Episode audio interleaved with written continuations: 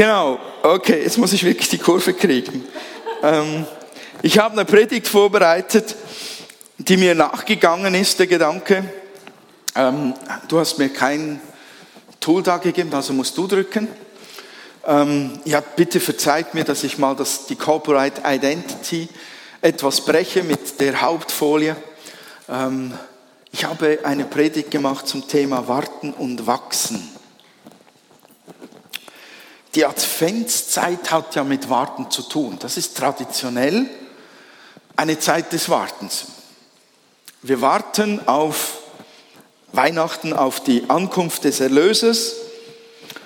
Und ich weiß nicht, wie es euch geht, aber warten ist nicht immer einfach. Und wir warten alle andauernd. Täglich. Wir warten auf den Zug, wir warten auf Grün an der Ampel, wir warten an der Kasse, um bezahlen zu können.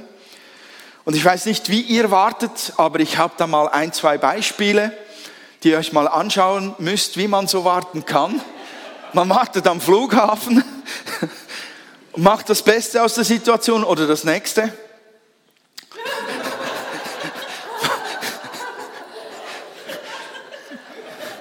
Ich weiß nicht, ob er wirklich so lange wartet oder ob er schon so müde war, bevor er sich auf den Stuhl gesetzt hat. Das ist ein sensationelles Bild. Das nächste, vielleicht geht es euch wie ihm. Ähm, da steht, an manchen Tagen fühle ich mich wie Robinson Crusoe. Die ganze Woche warte ich auf Freitag. Das nächste noch. Oh, das musst du ausblenden. Das kommt nachher. Gut. Wir warten regelmäßig. Manchmal merken wir es gar nicht, weil wir es gewohnt sind. Und manchmal ist es richtig schwierig zu warten. Vielleicht wartest du im Moment gerade auf die Liebe deines Lebens und hast gedacht, dass du Annika sahst, oh mein Gott, schade. Der Johnny ist der Glückliche. Vielleicht wartest du auf die Antwort einer Firma, bei der du dich beworben hast. Vielleicht hoffst du auf eine Lehrstelle. Vielleicht wartest du auf dein Kind, das sich irgendwo im Leben verirrt hat und den Kontakt mit dir abgebrochen hat. Vielleicht wartest du darauf, dass eine tiefe Angst, die dein Leben schon lange beherrscht, in deinem Herzen gebrochen wird und du zu einer großen Freiheit findest. Wir warten alle, vielleicht wartest du auf Heilung, vielleicht auch auf Geld. Der 13. wurde wohl ausgezahlt bei den meisten. Vielleicht reicht es nicht und du hoffst noch auf einen himmlischen Zustupf. In der Regel gibt es Wartezeiten, die sind okay, weil man weiß, zum Beispiel gerade bleiben wir beim Lohnbeispiel, ungefähr um den 3 bis 25. herum kommt dann, dann jeweils Geld. Das weiß man. Da hat man ein Datum vor den Augen. Aber wie lange warten wir, wir bei, bei gewissen Dingen, wo wir keine Ahnung haben, wann es dann eintrifft? Kein Datum. Und ich weiß es auch oft nicht, wie lange ich selbst warten muss auf Dinge. Entscheidend ist in dieser Situation, wie wir warten. Wie wir damit umgehen, dass Dinge Zeit brauchen. Wie wir damit umgehen, was in uns geschieht, was mit uns abgeht, wenn wir warten müssen. Und warten ist wirklich manchmal ein Geduldsspiel oder eine Kunst. Und dieser Warteprozess, den, den verwechseln, oder manchmal denken wir vielleicht, wie der Herr, der da auf seinen Koffern liegt, man wartet und tut nichts beim Warten. Aber das stimmt gar nicht. Sehr, sehr viel geschieht während dem Warten, ob wir wollen oder nicht. Und ich habe mich gefragt, wie können wir aus dem Warten Gewinn ziehen? Ähm, weil Warten, das, das konfrontiert uns mit uns selbst, das filtert unsere Gedanken. Gibt ja Leute, die, die warten so, indem sie ähm, ins Handy schauen, gamen oder aufs Internet gehen. Und da sind kaum Reflexionen möglich. Aber wenn man mal still ist und das Zeugs abschaltet und sich bewusst wird, dass man ein Wartender ist und auf etwas Besonderes wartet, dann beginnt man sich mit sich selbst zu beschäftigen. Und warten tut etwas ganz Spannendes mit uns. Es prüft unsere Motive. Es prüft unser Herz. Warten lässt uns wachsen und reifen und produziert garantiert eine Frucht in irgendeine Richtung. Entweder Frust oder eine gute Frucht. Ich sage euch noch, was eine gute Frucht ist vom Warten. Und in der Bibel finden wir im Rahmen der Geschichte um die Geburt Jesu einige Leute, die am Warten sind. Also wir haben mal präzise Maria und Josef und den Simeon. Und ähm, ja, die drei haben tatsächlich was gemeinsam. Die warten alle aufs Gleiche. Sie warten auf den Messias. Und alle drei warten unterschiedlich. Maria und Josef wissen, er kommt bald. Und jetzt kannst du das Babybild einblenden von der Dame. Wenn du so einen Bauch hast, musst du dich nicht schämen, weil da ist Leben drin. Und so war Maria unterwegs. Sie hatte die Ankündigung des Engels, du wirst schwanger werden. Josef hatte den Traum, dass er soll Maria zur Frau nehmen, weil das Kind von Gott ist, das da kommt. Er soll sich ihrer nicht schämen. Die zwei hatten klare Anweisungen und dann hatten sie noch das Sichtbare mit dem Babybauch, der auch bei Maria ganz normal wuchs wie bei jeder anderen normalen Frau auf dieser Welt. Man konnte zusehen bei den beiden, man konnte zusehen, wie das Warten sich verkürzt. wie das Warten sich verkürzt. Okay. nur Simeon, der hatte nur eine prophetische Offenbarung erhalten. Simeon war ein Wartender und er hatte nur eine Prophetie für sich selbst erhalten. Er hatte keinen Zeitplan, keine Ahnung, wann sich das erfüllen wird. Er wusste von Maria und Josef und der Schwangerschaft gar nichts. Und Simeon finde ich spannend. Und auf ihn will ich kurz eingehen. Denn er ist für mich ein geniales Beispiel, wie man Warten zu etwas macht, das eine gute Frucht trägt. Simeon hatte keine zeitliche Orientierung. Jetzt würde ich gerne mal fragen, wer hat einen Lebensschatz an seiner Seite? Einige. Wenn du auf deinen Schatz warten musst, fünf Minuten, bis sie kommt oder er kommt, zehn Minuten, und du sehnst dich so richtig nach deinem Schätzelein, kommt einem doch manchmal wie eine Stunde vor, oder? Also ich war früher ein furchtbarer Kerl, nicht weil ich meine Frau so lieb hatte, sondern weil ich ein Pünktlichkeitsfanatiker war. Und wenn meine Frau fünf Minuten zu spät kam, war das für mich eine Ewigkeit. Aber nicht im positiven Sinne, sondern ich stand da, kaum war sie da. Das ist mit mir fast 30 Jahre ausgehalten hat, ist ein Wunder. Zeit ist relativ, das will ich sagen. Wenn du auf einen, einen lieben Schatz wartest, dann sind fünf Minuten manchmal schon eine Ewigkeit. Und bei Gott ist es umgekehrt. Für ihn ist ein Menschenjahr, äh, sind tausend, jetzt muss ich es richtig sagen. Für ihn sind tausend Jahre wie ein Tag. So, jetzt stimmt's. Bei Gott ist Zeit auch relativ im Verhältnis dazu, wie wir es erleben. Und Gott hat eine Perspektive, ähm, er denkt nicht nur an den unmittelbaren Moment, sondern seine, seine Sicht geht in die Ewigkeit hinein. Er denkt nicht nur unsere 50, 80, 100 Menschenjahre lang, sondern in die Ewigkeit hinein und sogar schon von Ewigkeiten her hat er uns gesehen und geschaffen und in seinen Gedanken gehabt. Ich finde zwei Elemente extrem wichtig beim Warten. Ähm, das erste, kannst du mal ähm, weiterschalten, da kommt der Bibelvers zuerst, kannst du eins weiterschalten? Dankeschön. Das erste ist nicht ärgern und Anstoß nehmen. Lasst uns mal den Bibeltext noch dazu anschauen. Kannst du zurückschalten? Zurückschalten? Dankeschön. Wer eine Bibel dabei hat, du kannst aufschlagen Lukas 2 vom Vers 25 an. Von Simeon lesen wir Folgendes. In Jerusalem lebte ein Mann namens Simeon. Er war gerecht und gottesfürchtig. Simeon war voll Heiligen Geistes, vom Heiligen Geist erfüllt und wartete sehnsüchtig auf die Ankunft des Christus, der Israels Trost und Rettung bringen sollte. Der Heilige Geist hatte ihn offenbart, dass er nicht sterben würde, bevor er den vom Herrn gesandten Christus gesehen hätte. An diesem Tag führte der Heilige Geist ihn in den Tempel. Als Maria und Josef kamen, um das Kind dem Herrn zu weihen, wie es im Gesetz vorgeschrieben ist, war Simeon dort. Er nahm das Kind auf seine Arme und lobte Gott und sagte, Herr, nun kann ich in Frieden sterben wie du es mir versprochen hast, habe ich den Retter gesehen, den du allen Menschen geschenkt hast. Er ist ein Licht, das den Völkern Gott offenbaren wird und er ist die Herrlichkeit deines Volkes Israel. Josef und Maria staunten, als sie hörten, was Simeon über Jesus sagte.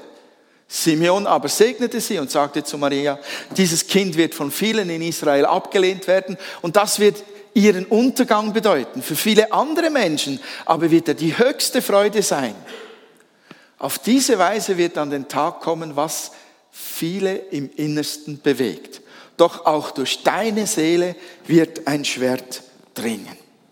Das ist, das ist der Bibeltext, worum es heute Morgen geht. Das Erste, was ich wichtig finde, in diesem ganzen Warteprozess, in dem Simeon drinsteckt, ist, sich im Warten nicht zu ärgern, nicht Frust aufzubauen, Frust einfach zu akzeptieren und zuzulassen, Anstoß zu nehmen. Weil mit uns etwas ganz Negatives passiert, wenn wir dem Raum geben. Simeon bekommt diese Prophetie der Heilige Geist hatte ihm offenbart, dass er nicht sterben würde, bevor er den vom Herrn gesandten Christus gesehen hätte. Wir, wir wissen nicht genau, wie lange Simeon schon wartete, wie lange er diese Prophetie hatte. Das ist nicht ganz klar. Aber wenn wir den gesamten Text anschauen, dann spüren wir, wie Simeon sagt, ah, jetzt kann dein Knecht in Frieden sterben.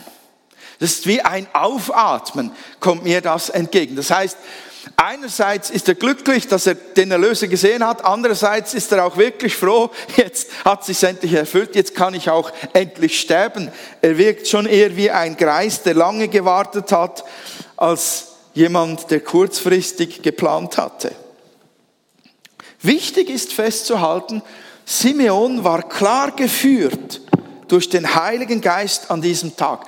Das ist Neues Leben Übersetzung, ähm, was ich vorgelesen habe. In der Elbefelder steht, dass viel deutlicher, dass er unter der Leitung des Geistes an diesem Tag in den Tempel ging.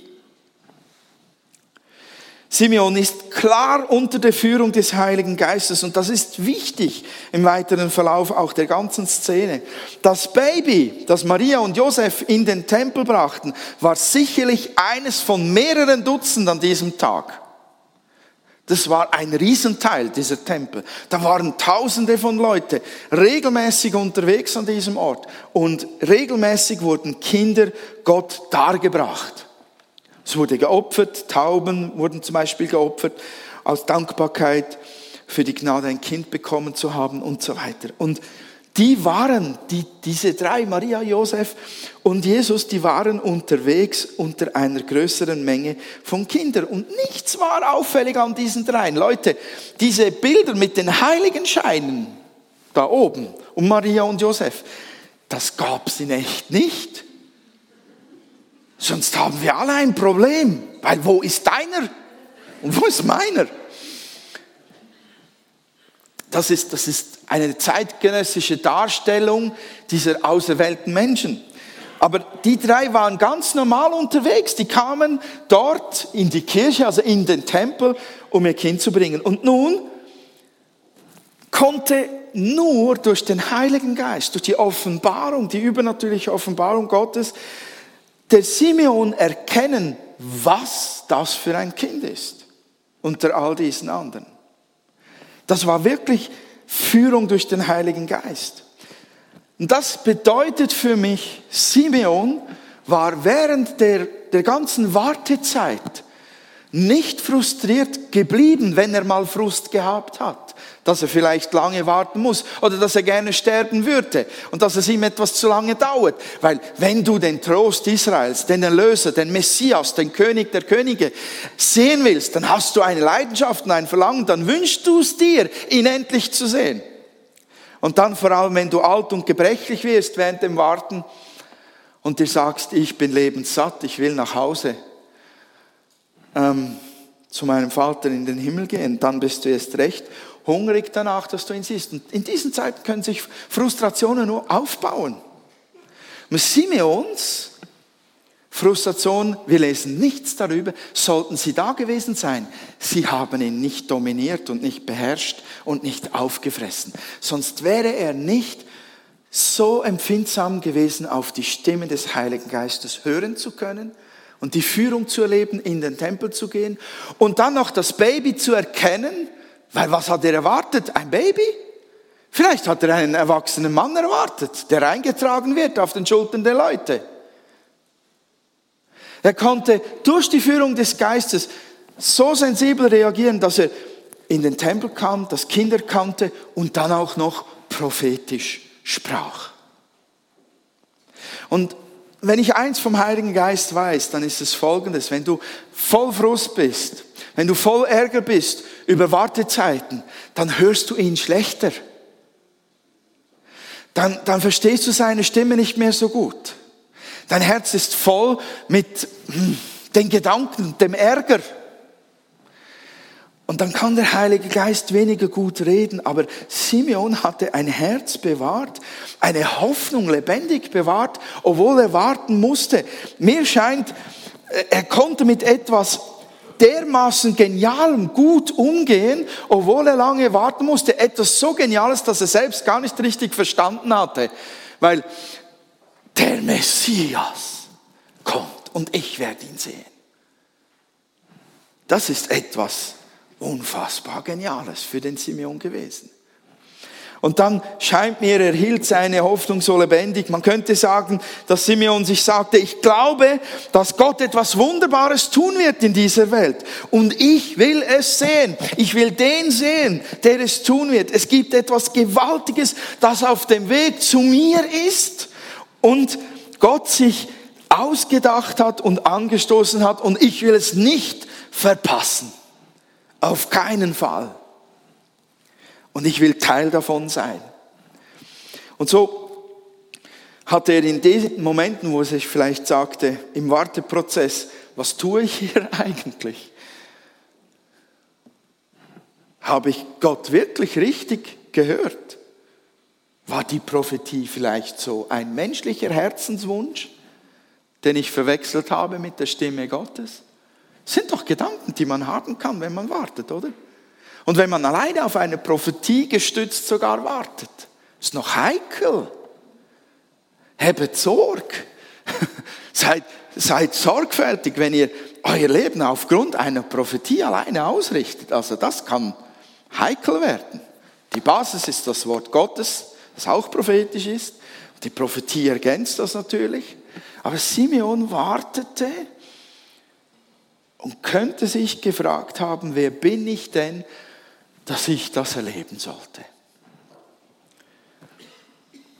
Diese Momente fordern uns heraus, wenn wir uns solche Fragen stellen während dem Warten. Was ist los, Gott? Was ist los, Vater? Warum warte ich immer noch? Die Bibel sagt uns, kannst du weiterschalten? Eins weiter, den nächsten Bibelvers. Die Bibel sagt uns, Befreit euch von Bitterkeit und Wut, von Ärger, harten Worten und übler Nachrede sowie jeder Art von Bosheit. Dieser Vers bezieht sich auf die Gemeinschaft von Menschen, aber der gilt genauso auf die Beziehung zu Gott.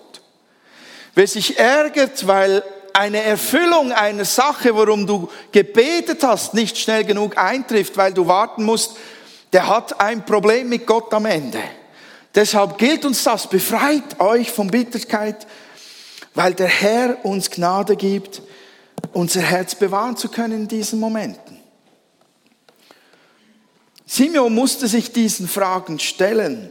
Warum warte ich so lange vielleicht? Und auch wir müssen uns diesen Fragen stellen. Dieser Prozess des Wartens beinhaltet das, dass wir dass wir diesen Fragen nicht ausweichen, dass wir Frust oder Ärger nicht ausweichen, sondern dass wir ihn mal annehmen, anschauen und dann mit unserem Vater besprechen. Vielleicht auch mit Freunden. Aber dass wir dann in der Beziehung zu Gott die Heilung und Befreiung von einer möglich wachsenden Bitterkeit bekommen. Unser Vertrauen zu Gott muss geprüft werden, sagt die Bibel. Das ist spannend. Es muss nicht für Gott geprüft werden, unser Vertrauen in ihn. Er weiß genau, wie sehr wir ihm vertrauen oder wie wankelmütig wir vielleicht sind. Der weiß das. Es ist keine Prüfung für ihn. Es ist eine Prüfung für uns. Und dann auch nicht eine Prüfung wie, wie ein Schultest oder eine Lehrabschlussprüfung und dann bist du durchgefallen. Diese Prüfung hat den Sinn, dass man wachsen tut. Dass man sich selber erkennt und merkt, wo ist mein Vertrauen in Gott erschütterbar? Wenn ich länger warte und ich merke, ich ärgere mich, muss ich zurück zur Vertrauensbasis und zur Liebe zu meinem Gott finden. Das ist doch ein guter Prozess. Das ist eine Prüfung, aber ein guter Prozess, wo immer ein positiver Ausgang für uns bereitgestellt ist, weil Gott uns liebt, weil Gott uns vergibt, weil Gott zu uns redet und weil Gott der Friede selbst ist, der uns begegnen will in diesen Zeiten. Alles, was in Simeon an diesem Prozess geschehen sein mag, hat beseitigt oder gereinigt oder geheiligt, was auch immer irgendwie zwischen ihm und Gott stand. Und das lässt ihn reifer werden und das produziert die Frucht der Geduld. Kannst du weiterschalten?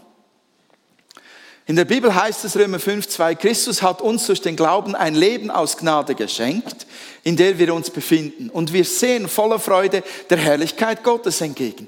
Wir freuen uns auch dann, wenn uns Sorgen und Probleme bedrängen, denn wir wissen, dass wir dadurch lernen, geduldig zu werden. Geduld aber macht uns innerlich stark. Und das wiederum macht uns zuversichtlich in der Hoffnung auf die Erlösung. Warten und das geprüft werden kann uns stark machen. Weil wir lernen, Geduld zu haben. Geduld macht uns innerlich stark. Tönt in Teilohren komisch und paradox, ist aber so. Kann ich bezeugen, über all die Jahre, in denen ich in Warteprozessen gelernt habe zu stehen und mich nicht zu ärgern über Gott, kam am Ende eine innere Stärke dabei heraus. Das Ziel von jeder Prüfung ist, geduldig zu sein, stark zu werden in der Beziehung zu Gott und nicht durchzufallen und damit ausgesiebt und weggeschmissen zu werden. So gut sind Gottes Prüfungen. Ich habe mich oft geärgert, dass sich Dinge in meinem Leben oder im Leben anderer nicht beschleunigen lassen. Ich bin kein Kind der Geduld.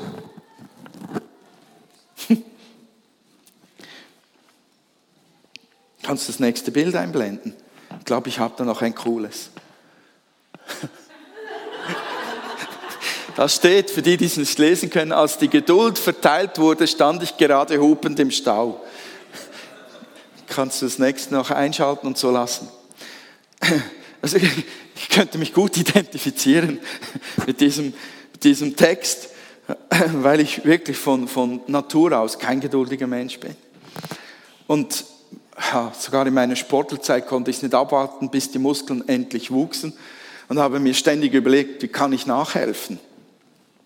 Ich bin kein geduldiger Mensch, aber ich weiß aus meinem Leben, wenn man sich nicht ärgert, wenn man den Frust bearbeitet in den Wartezeiten, wenn man die, die, die, die, die Gedanken zulässt und mit Gott darüber spricht und ihn um Hilfe bittet, dann kann man Geduld wachsen, hören, sehen, spüren.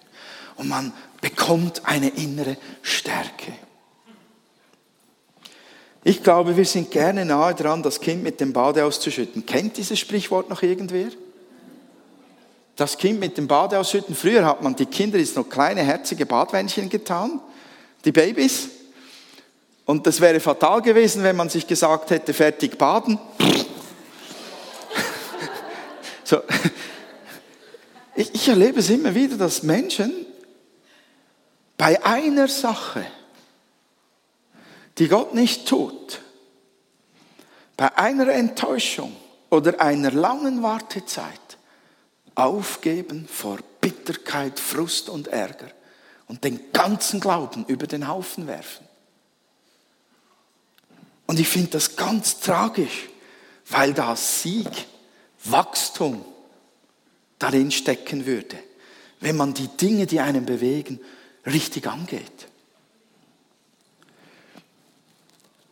Der Kern zur Beziehung zu Gott liegt dort drin, dass wenn nichts dafür spricht, dass Gott dich liebt, dein Vertrauen zu ihm trotzdem hundertprozentig gilt. Dort drin, in diesen Momenten, da geht es wirklich ans Eingemachte.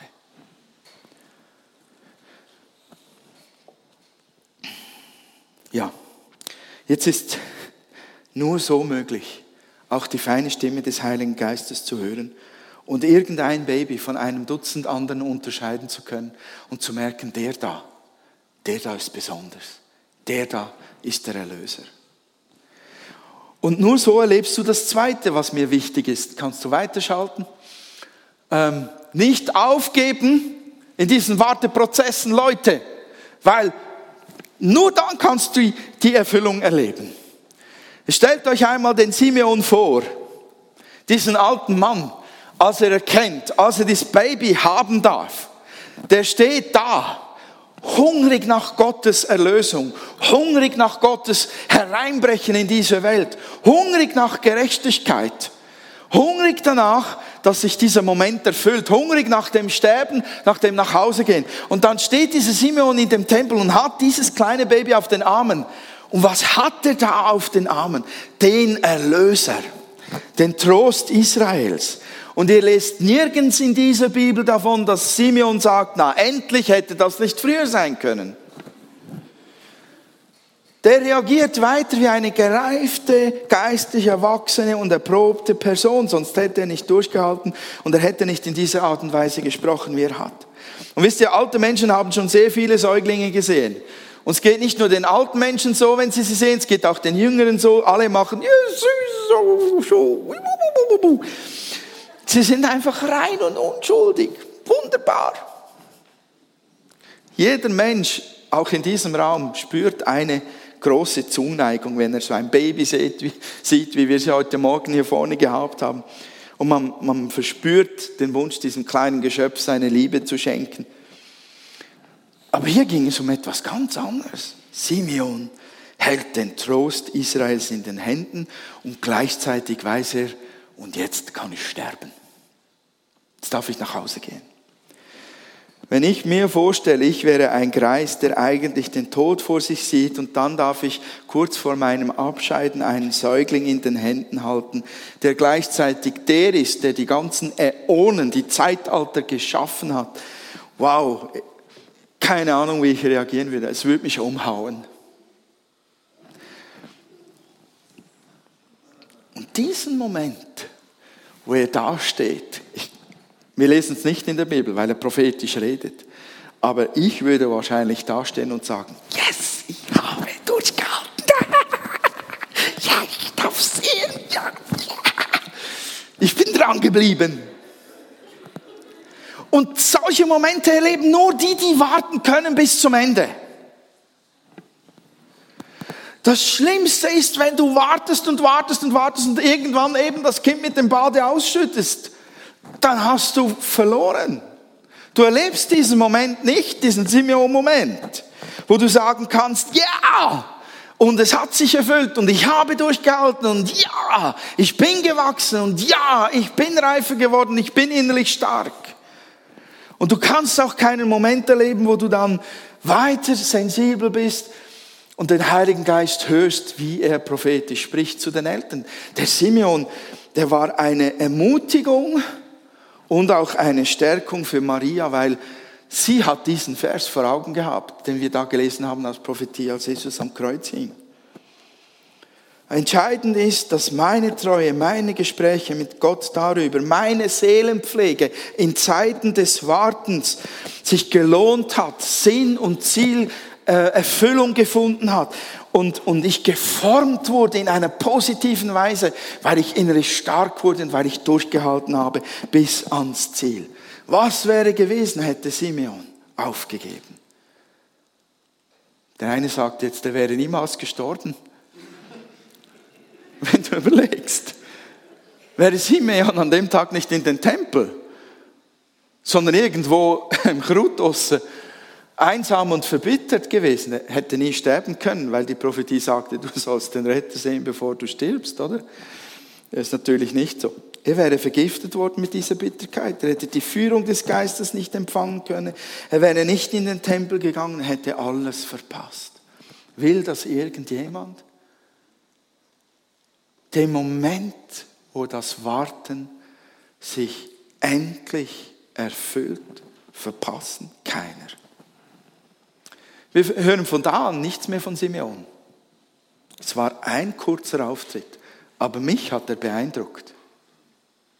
Und mich hat er ermutigt. Und ich hoffe, er ermutigt auch euch, ähm, Wartezeiten durchzuhalten, um mit den Dingen, die hochkommen, umzugehen, sie vor Gott zu bringen zu wachsen, Geduld als Frucht zu erleben, Stärke zu empfangen und dann auch mal das Ziel zu erreichen.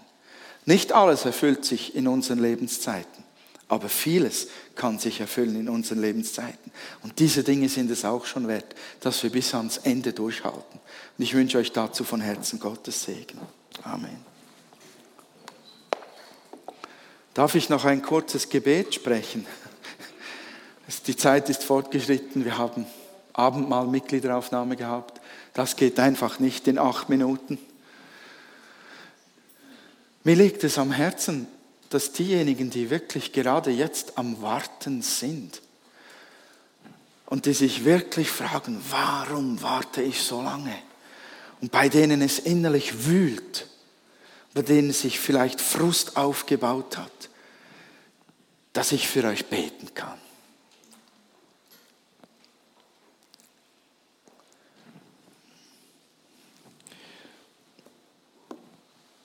Und ich möchte kein einfaches Trostgebet beten, sondern ich möchte ein Freisetzungsgebet beten. Und ich lade dich ein, wenn du betroffen bist, wenn du eine längere Wartezeit hast, dann bete doch mit mir. Mach dich eins mit mir. Und ihr Lieben, die ihr alle nicht wartet, segnet in euren Herzen diejenigen unter uns, die hart am Warten sind. Mit mir zusammen. Vater, ich danke dir dass du jeden siehst, der hart am Warten ist. Du kennst die Gefühle, du kennst die Gedanken, denn auch du hast gewartet und du wartest immer noch.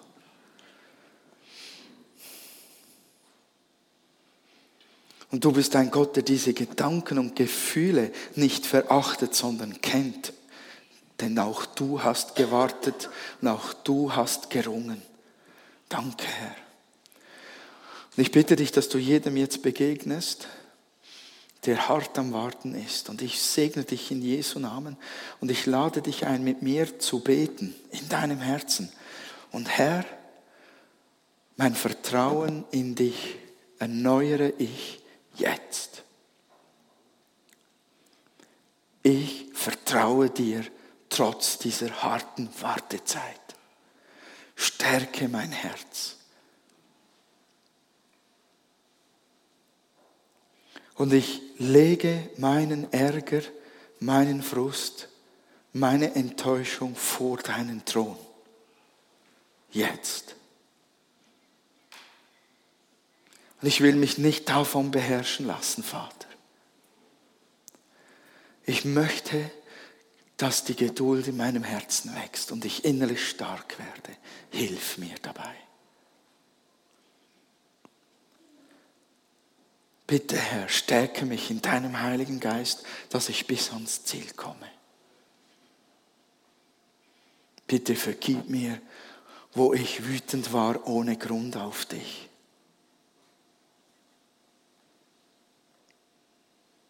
Erfüll mich mit deinem Frieden gerade jetzt für die weitere Wartezeit. Und ich segne dich in Jesu Namen in eine neue Freiheit hinein, dass der Friede Gottes dich wirklich in dieser Wartezeit beherrscht.